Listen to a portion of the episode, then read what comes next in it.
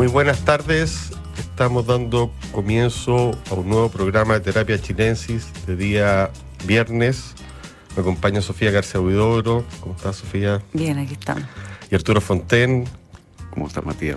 Tenemos el equipo completo y, y bastantes panoramas. Hemos sobrevivido cultural. al 18 y, y hemos dado la bienvenida a una nueva primavera. Y además no traemos obituario. Porque nos No. tocaron varios programas Sí, cargado al, al Sí, difunto. Sí. Yo quería comenzar mencionando un libro que es producto como ya de un, de un síntoma. Después de la pandemia se, se produjo una serie de publicaciones vinculadas al dormir, a cómo la gente dormía, el insomnio. Bueno, la salud mental cobró una, una importancia y bueno, se reeditó el libro famoso de Al Álvarez, La Noche, que es un clásico. Hay otro de, que se llama Insomnio, de Marina Benjamin y Constanza Michelson, sin ir Claro, más eso lo comentaste acá. sacó eh, Hacer la Noche, que es un libro también sobre el mismo tema. Acaba de publicar Anagrama Un malestar indefinido de Samantha Harvey, que se viene a sumar a esta larga lista. Yo mencioné solo tres de los libros que hablan de la experiencia de no dormir, como un trauma, como una cuestión que le afecta a la psicología, que le arruina la vida. En este caso se trata de una mujer joven de 44 años que tiene insomnio. Ella sospecha que es por un porque se cambió de casa, está viviendo en un lugar eh, más ruidoso. Sin embargo, empieza con las noches sin dormir a hacer insight, a darse vuelta, a visitar médicos, tomar pastillas, a someterse a todo tipo de tratamiento y termina armando un libro al respecto, que es un registro de esta investigación personal. Y ella es una escritora eh, muy joven, en el sentido de que desde el año 80 75 o algo así.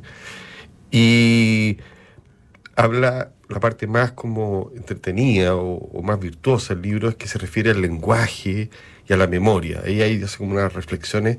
Lo demás se lo come un poquito la vida cotidiana de quien está destrozado por no dormir, los problemas con los remedios, eh, este tema que no se resuelve y los rollos que se pasa. Es muy contemporáneo todo su, su discurrir mental como persona insomne. Eso te llama la atención, o sea, aparece el tema de la mujer. Bueno, el libro me dejó a mí eh, con un poco de duda, no sé si son ideas que a uno se le pasan tanto por la cabeza, por ejemplo, como la identidad mientras está sin dormir, pero puede... ¿Encontraste rebuscado? un poquito rebuscado, claro, como que hubieran ga- agarrado ideas y lo hubiera metido en... ¿No, no en te el parece eh, verosímil con, con la experiencia del insomne? Es algo que yo conozco y no me parece verosímil. Me parece Mm. inteligente, audaz, todas esas cosas que tienen que ver eh, con la sofisticación, pero ya estamos un poco agotados eh, en ese sentido. Yo creo que hay bastante Te dio libro sueño al el libro. respecto. No, lo leí, con- lo leí el dormir. libro breve, lo leí con, con curiosidad, porque ya me parece como Fue un gran tema. un gran tema y que antes era un tema como raro. Sí, sí. Yo cuando era como insomnio, había poco insomnio alrededor, hoy día como se multiplicaron. y- No. Lo que es raro a esta altura es que alguien eh, declare dormir bien. Sí. Sí. Bueno, yo creo que es el, Las el- patologías del sueño son...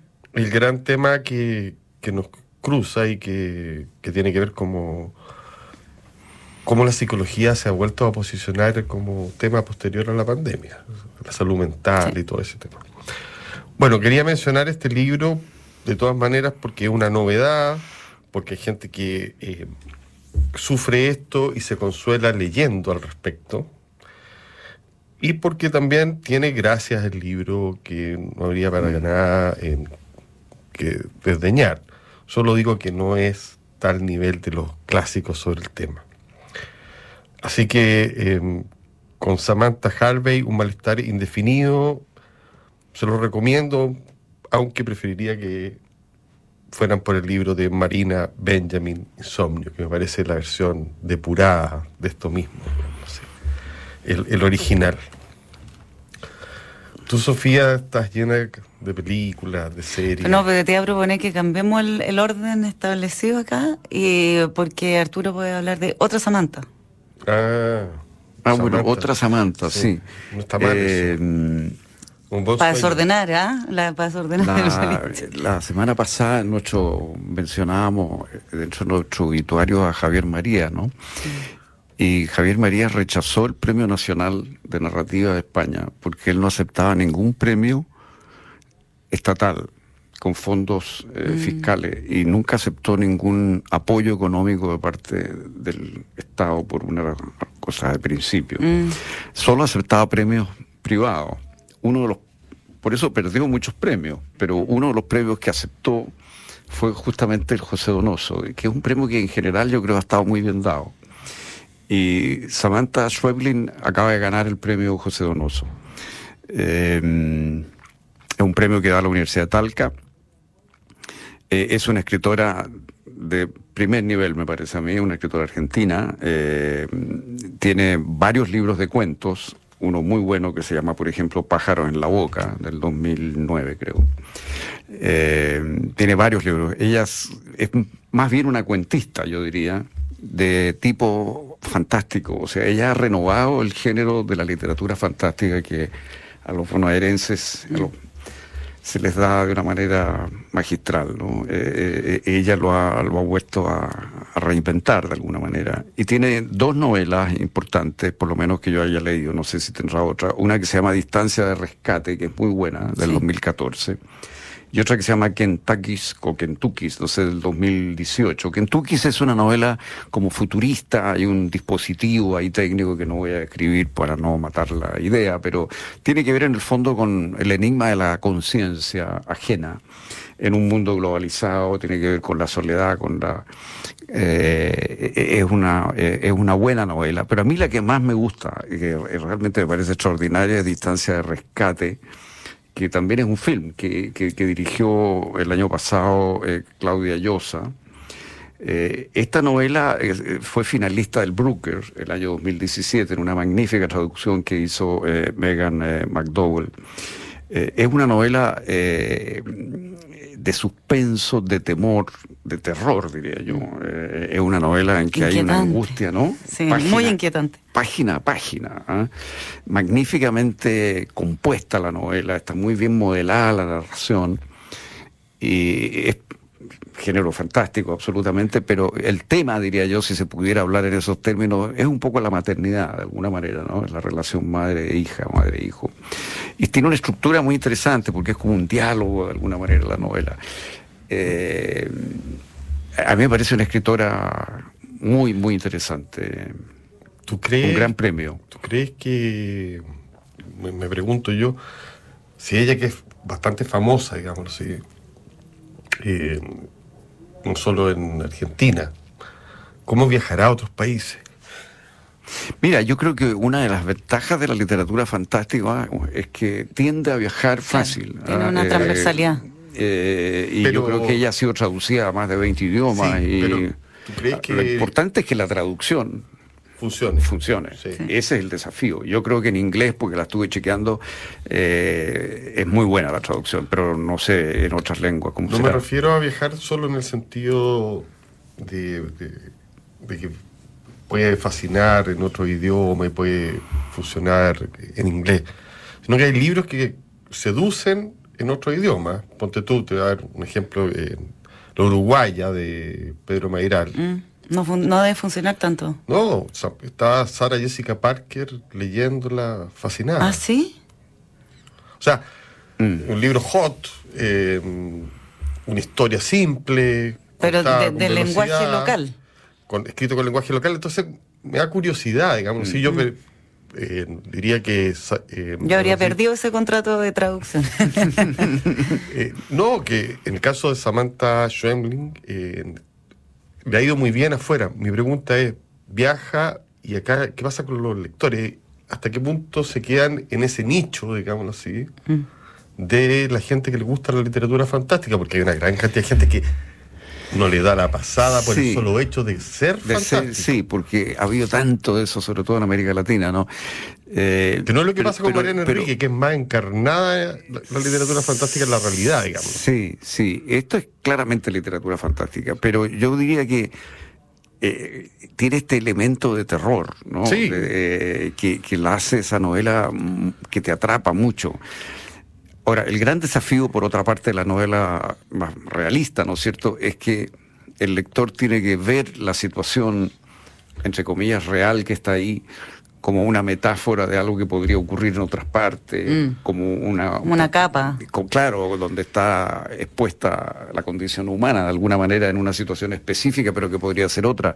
Y eso también exige cierta imaginación, ¿verdad? Porque tú tienes que, no sé, si la novela está situada en Viena, tienes que imaginarte los personajes en Viena, pero también imaginártelos fuera de Viena, ¿no es cierto? Y reconocerlos en Santiago o en Buenos Aires. También eso exige un... pero, pero yo creo que el, caso de ella, sobre todo de Distancia de Rescate, em, sale un poco del nicho fantástico. Yo creo que es una novela que puede gustar a quienes no sean para nada seguidores del género. Sí, yo, yo pensaría que, que, tiene esa, esa virtud, fíjate, eh, en parte por, este, por esta, esta cosa tan eh, angustiosa que va creando. Porque no, yo, yo estoy aquí haciendo puro abogado al diablo nomás. Porque no él ha ido muy bien a ella, pero no genera lo que genera Mariana Enrique, que es como esta especie de devoción. De, culto. De culto, mm. de que gente que trae, así, que no le gusta el tipo de literatura donde hay zombies, en este caso, pasan a leer. Pasan a, a eso me refiero. Que, seduce. Seduce. Mm, no, no, no, sé por qué, misterio literario. Mm. Quizás es el carácter de la autora que transmite eso. Eh, Una mezcla de elementos. La versión cinematográfica eh, es interesante. ¿eh? Yo no la conozco. Como elementos, yo creo, propios. pero pero hay una representación, sí, no, no es como una traducción tan literal, sino que, o sea, en la atmósfera eh, visual hay también un... se, escribe otro lenguaje. Y logra eh, crear esa sensación como de las aprehensiones de la madre, los temores de la madre. Y funciona con esta voz en off. Eh, funciona con esa voz. Funciona con una voz en off y, mm. muy, muy angustiosa. Mm. Eso sí se, se replica totalmente. Oye, qué curiosidad que hayan tantos premios en Chile internacionales y tampoco premios nacionales. ¿ah? ¿A qué me refiero? Es que yo fui jurado del premio José Donoso, eh, me tocó dárselo a Diamel el TIT. Y después, en un gran esfuerzo, quien organizaba esto, el que fundó el premio Donoso, entiendo, eh, ¿cómo se llama? Javier, eh, Javier Pineda. Pineda. Una gran figura. Una gran figura. un gran profesor, un gran intelectual. de él. Y, y me, acuerdo de su preocupación enorme porque sucedía esto ya que traían a puros académicos de jurado. Claro, los académicos no conocen la literatura salvo la que está traducida o la internacional. Mm. Bueno, yo quiero decir que yo tengo la peor opinión de eso. Que son discusiones patéticas, donde un gran escritor puede no tener ninguna posibilidad por el solo hecho de no ser traducido, por ejemplo, mm. o de que su obra no circule en las editoriales, llamémoslo así, de, prestigio, de prestigio y que además se venden en toda Latinoamérica. Entonces, le agregan a todos los premios concepto de internacional y cuando van a, terminar de votar por alguien, entonces, no sé, se lo dieron al MBL, por ejemplo, un año, pero el MBL era conocido internacionalmente. Mm. Mientras que, por decirte, los Germán Marín jamás se lo dieron porque decían, no, no, no es famoso fuera de Chile. Pero que es un criterio pueblerino. Es un criterio miserable. Miserable porque tenemos el premio Manuel Roja, que se lo han dado una cantidad de grandes autores latinoamericanos, pero ningún chileno. Mm. Tenemos el premio José Donoso. Así vamos sumando. ¿ah? Y los escritores chilenos mientras... ¿El premio Manuel Roja nunca lo ha ganado un chileno? yo sepa, no. Eh, mientras los escritores chilenos mascando lauchas. Eh, ya sabemos que el premio nacional además se da... Con otras lógicas. Con lógicas distintas a las literarias, mientras que estos que son la oportunidad, no sé, eh, me parece curioso que no piensen en que hay escritores chilenos y que estos de valor, digamos, en la poesía, estoy hablando porque además se le da ensayista, poeta, Mm. hay una cantidad de poetas nunca premiados acá, y la lista es larga, no sé, Oscar Hahn, ¿qué posibilidades tiene? Digo yo por mencionar a alguien, no sé, José Ángel Sí, Cueva. un gran poeta, sí. Sí, gente que... Y ahí tienes tú que él sí ha tenido éxito internacional, traducciones, tiene todas Ah, pero tú. Bertoni no tiene ninguna posibilidad. en- o sea, así vamos sumando, además tenéis que estar con lo políticamente correcto porque te lo da la academia, que es políticamente correcta. Entonces hay una parte de la literatura que no va a acceder Que queda jamás. afuera. O habría que inventar un premio nuevo. No, si no habría que inventar un premio, habría que sacar a los académicos de los jurados. Si esa, los académicos sabemos que van detrás, van estudiando lo que ya s- entró o penetró a las capas de la sociedad, no son quienes están eh, disponibles a captar, eh, hacer la, la crítica, digamos así. No es lo mismo un académico que un crítico, son dos labores que a veces se pueden juntar en, una- misma persona, pero no... Pero son diferentes. Son sí. diferentes. Sí. No, eh, no quiero decirle nada por el premio José Donoso, ni- porque me parece que está súper bien, digámoslo así. Y lucen las universidades porque traen a gente de afuera y salen con, con páginas en la prensa. Bueno, es toda una operación eh, que ha descuidado un poco a los escritores chilenos, que ya van cumpliendo varios de ellos más de 60 años sin haber recibido nada, No. salvo Reconocimiento. críticas duras. Que está bien, porque es un país donde la crítica siempre ha sido muy dura, pero no solo eso. Perdonen por la digresión, Está bien. pero quería... Esto tuvo un mo- momento de molestia. No, ando. Oye, me, me acordé a propósito, pero aunque no, no tiene que ver con, con eso, sino con, con el tema de adaptaciones cinematográficas y traducciones, que no habíamos comentado acá que Almodóvar eh, desistió de, de llevar a la pantalla a Lucía Berlín. Sí, Dijo que no, no le, le- le trató de entrar por todos lados y no... mucho para él, dijo en se, inglés. se- se le, se le- entre el inglés y también la, la cantidad de historia, no, no pudo. Qué pena. Me da curiosidad esa. Sí, además ya tenía como aventura. elenco. ¿Ah? Tenía como elenco. Tenía la Tilda Swinton, creo. Sí, aparecían nombres, uno ya se imaginaba la película y bueno. Sí. Bueno, eso.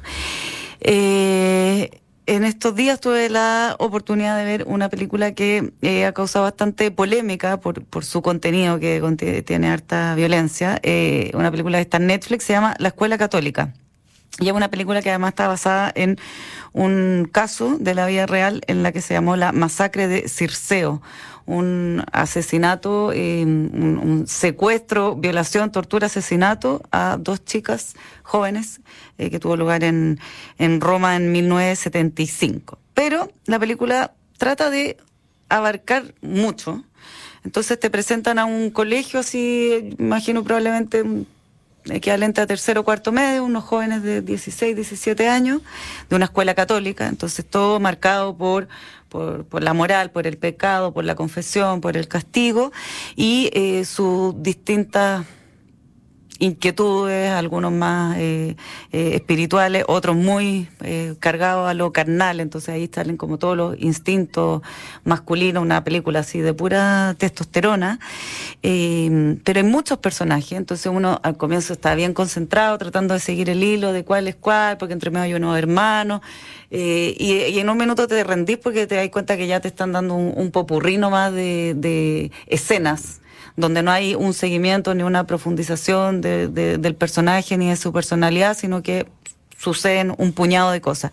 Y que luego, lo que todavía parece estar eh, inmerso en una lógica eh, escolar y de despertar sexual, etcétera, eh, muchas dinámicas de lo que sucede en los colegios de hombres católicos, no sé, yo he escuchado historias, ustedes eh, podrán saber más, lo que sucede en los baños, las dinámicas de, bueno, de bullying que le llaman ahora, lo, lo que también hay media mm, retorcidas entre lo- los que después, según la película, se transformaban en eh, masoquistas o en, distintas derivaciones que vieron sus primeras pulsiones en, en esos años de adolescencia escolar.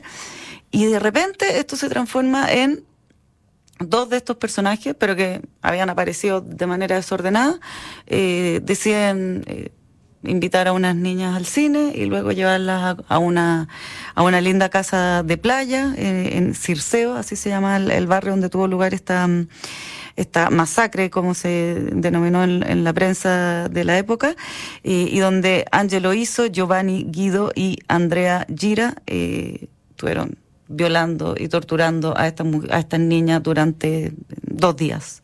Entonces pasan, eh, es crudísimo, pero al mismo tiempo también es raro, uno no entiende, ah, pero ¿en qué momento pasamos de, del colegio, del aula, de la, de, la confesión en la, en la capilla a esto, que se transforma en, en una cuestión bien, bien terrible, bien tortuosa de, ver, bueno, de imaginar. ¿Caen en eso producto de su de la represión, de algo así? ¿o no, eh, son niños malcriados, eh, uno de ellos, el dueño de, de, la casa, un eh, hijo de un importante empresario, mezclado con la religión católica, pero tampoco está bien hecho ahí el, el, el nexo, como que tiene que ver si ellos son, en el fondo, claramente unos sádicos, porque son muy crueles, muy no, hay ningún rasgo humano en, en esas dos jornadas de golpe, violación, represión, no hay, uno no sé, incluso en las películas de secuestro más horrorosas siempre hay un guiño, un gesto, en algún momento, no sé, pues le acercan un vaso de agua al, a la víctima, acá nada, entonces muy, muy crudo. Y eh, bueno, eh, eh, tiene el, interés, la, la película eh, visualmente es bonita, los paisajes siempre eh, son hermosos cuando se trata de Italia, la ciudad está bien, bien mostrada, incluso la época también, esto en los 70, cómo, cómo se ven los personajes, eh, la moda, las mujeres son muy lindas, los hombres, muchos de ellos son muy guapos, pero luego como que todo se desordena en demasía, sin, sin tener mucho sentido. Lo que sí pasó parece que... Eh, quizá como para tratar de justificar por qué se juntó todo esto con, con pegamento, eh, es que hubo en, en esa época, cuando, cuando sucedió este acto eh, criminal, un, un revuelo también a nivel de, de, los padres, de cómo, cómo me doy cuenta si mi hijo es un monstruo, porque se, se se instaló en ese segmento de la sociedad, de una alta aristocracia y de una religiosidad, la posibilidad de que eh, estos adolescentes llevaran a un monstruo dentro. Entonces parece que por ahí, eh, mm. con, con, la repercusión que tuvo el caso y que, que llevó para, para esos lados de, de la moral, es que, mm, es que se, se, se arma esta película que, según dice el director, está basada en eh, cosas que él presenció o que él escuchó o pedacitos, pero más o menos escenas que yo creo que muchos hombres, eh, sobre todo de colegios más religiosos, podrían reconocer, podrían haber presenciado. O sea, yo estuve en un colegio de hombres religiosos y todo eso y presencié todo tipo de cosas. Lo que hace es que cómo eso te marca o el devenir de eso en la cabeza eh, es distinto más allá de si fuiste víctima o victimario, en qué condición estaba. ahí. Sí, me, duda si seguirán pasando estas cosas. No, no, no me refiero al crimen, sino a, las otras dinámicas. La misma idea de que dentro de las escuelas militares y todas unas dinámicas, en efecto de ahí, pero también hay disciplina y no sé. Mm. Eh, está un poco de moda eh, el tema, ¿no? ¿Cuál de todo? Este. Los jóvenes criminales, en producto de la represión en el colegio bien. Sí, y estos rasgos como de psicopatía que siempre prenden, sobre todo en las plataformas, en, donde se... Porque la película gana por la violencia, ¿no? Sí. Y yo creo que siempre uno se sobrecoge ante la posibilidad de que un ser humano sea tan inhumano. Eh, eso es un, hecho de la causa y cuando está basado en hechos reales, como todas estas series de los, de los psicópatas y todo eso, son un, un éxito de audiencia.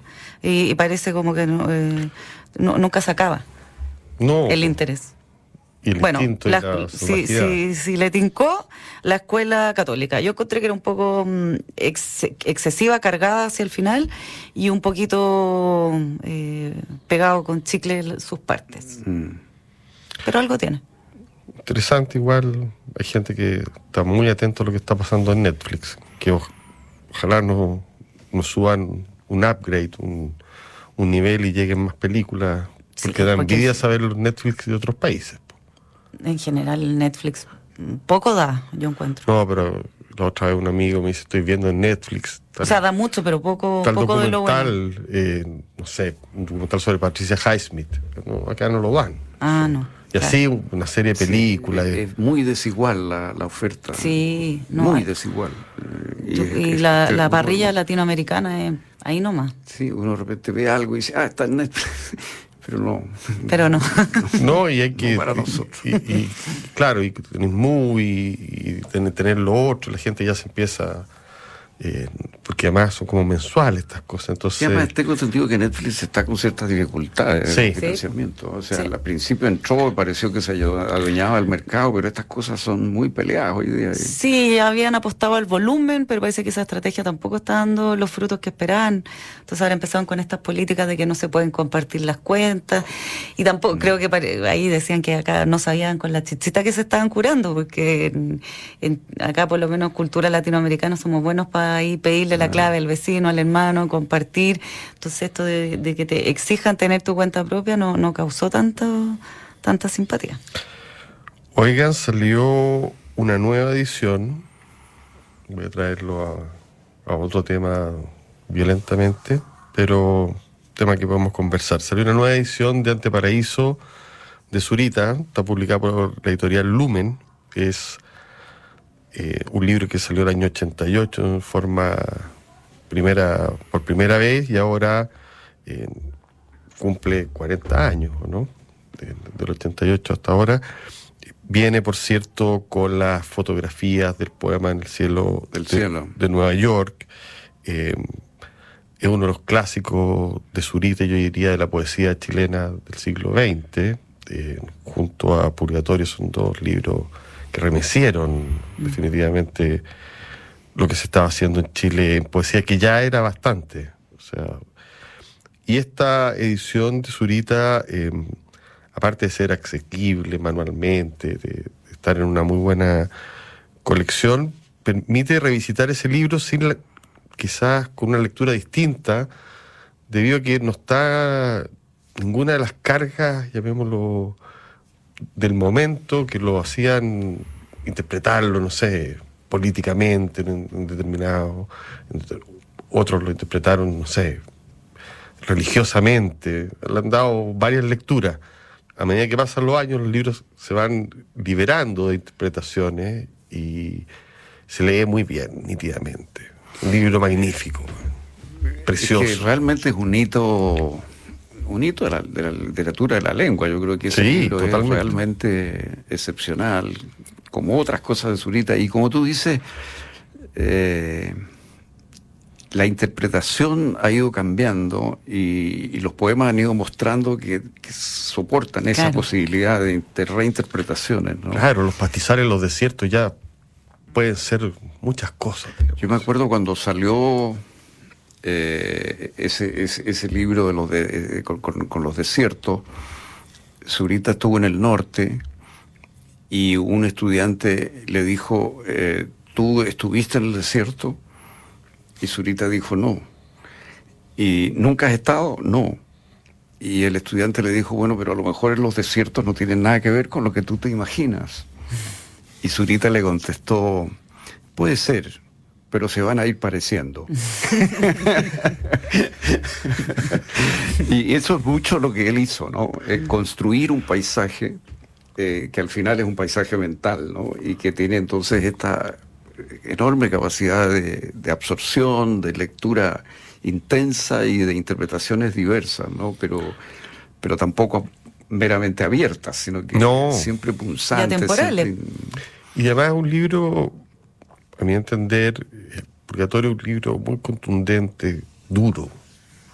Es un libro un poquito con más ternura. Entonces, el lector mm, engancha con estos poemas eh, que tienen una originalidad tremenda, pero que sin embargo conservan algo de esa, llamémoslo así, de esa tradición de la ternura en la poesía.